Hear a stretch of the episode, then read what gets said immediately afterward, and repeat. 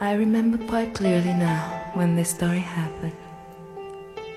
The autumn leaves were floating unmeasured down to the ground, recovering the lake where we used to swim like children when the sun would dare to shine.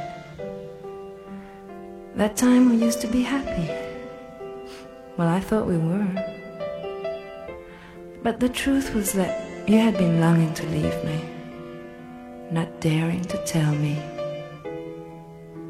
On that precious night, watching the lake, vaguely conscious, you said our story was ending.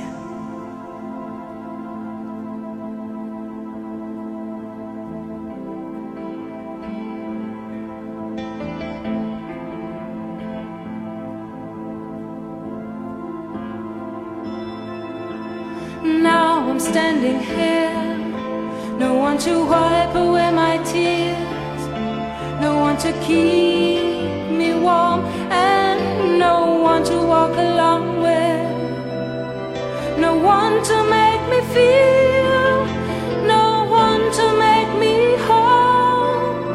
Oh, what am I to do?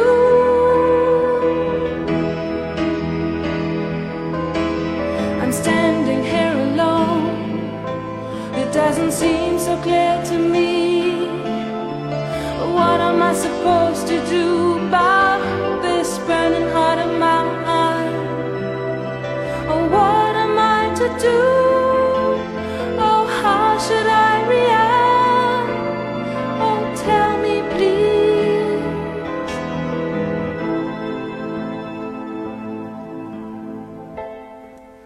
The rain was killing the last days of summer. You had been killing my last breath of love since a long time ago. I still don't think I'm gonna make it through another love story.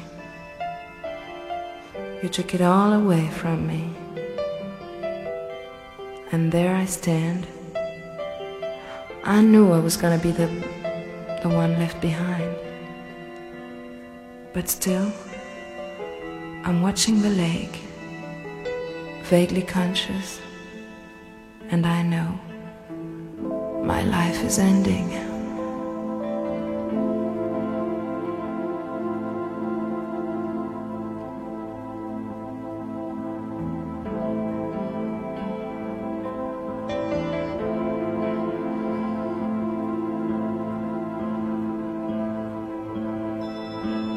Now I'm standing here, no one to wipe away my tears, no one to keep me warm, and no one to walk along with, no one to make me feel, no one to make me whole.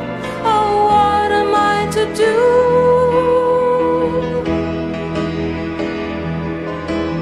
I'm standing here.